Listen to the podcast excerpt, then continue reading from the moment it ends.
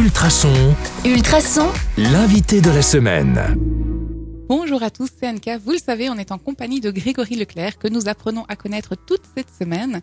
Alors aujourd'hui, Grégory, j'ai envie, de, j'ai envie pardon, de vous demander quelle est votre série du moment. Qu'est-ce que vous conseillez euh, à nos auditeurs? Alors, euh, ben, euh, je regarde les séries, je regarde effectivement des, des films, en tout cas quand j'ai un peu le temps. Moi, je suis plutôt euh, orienté euh, science-fiction à la base. Le truc angoissant.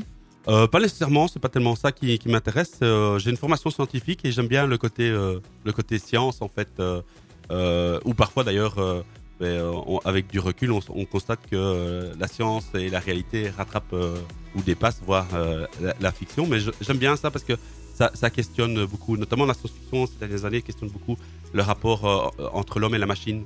Et je trouve que c'est des questions vraiment essentielles qu'on devrait sur lesquelles on devrait davantage euh, réfléchir euh, parce qu'à un moment donné, en fait, ils- les machines seront là avant Oui, oui, que, avant qu'on ait, on ait pu dire ouf.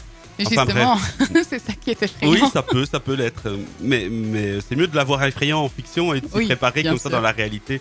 euh, on n'y est pas. Euh, sinon, ce que je regarde un petit peu pour l'instant, c'est Teen Wolf. Donc, c'est une série ouais, plutôt pour les adolescents. hein. Alors, c'est pas que je retombe euh, dans cet âge-là, mais c'est un moment euh, commun avec, euh, avec ma fille ado. Et donc, euh, voilà, comme je suis quand même pas mal pris euh, à d'autres moments, on a un petit moment commun là, sur un truc qui est du fantastique. hein. donc, voilà, c'est pas trop loin de, de la science-fiction et je peux accrocher avec elle. euh, Oui, puis c'est des moments précieux qu'on passe père-fille. euh, Voilà. Quand même intéressant. Alors, euh, j'ai une autre question qui me vient en tête qui est assez intrusive aussi. Est-ce que vous avez un talent caché? Un talent caché, euh, euh, peut-être bien, mais je ne sais pas si je peux le montrer.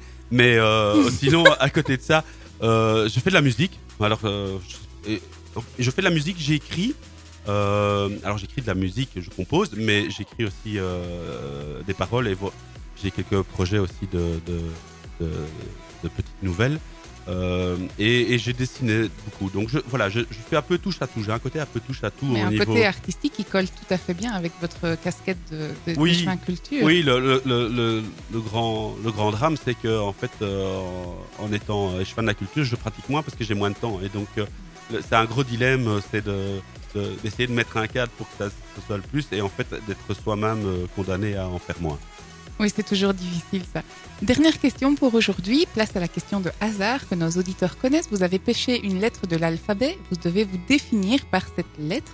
Quelle était la lettre? La lettre M, et votre mot? Bah, c'est assez facile, musicien, Ah ben voilà. tout simplement. Donc, euh, donc voilà, donc il y a du lien effectivement là en- entre les deux. Ça reste quand même euh, musicien, mais la musique de manière générale reste euh, ma, ma grande passion. Et- Eh bien, c'est ici que se termine notre interrogatoire pour aujourd'hui. Si vous avez envie d'en savoir encore plus sur Grégory Leclerc, on se retrouve demain sur le 105.8 FM ou en podcast sur ultrason.be. À demain!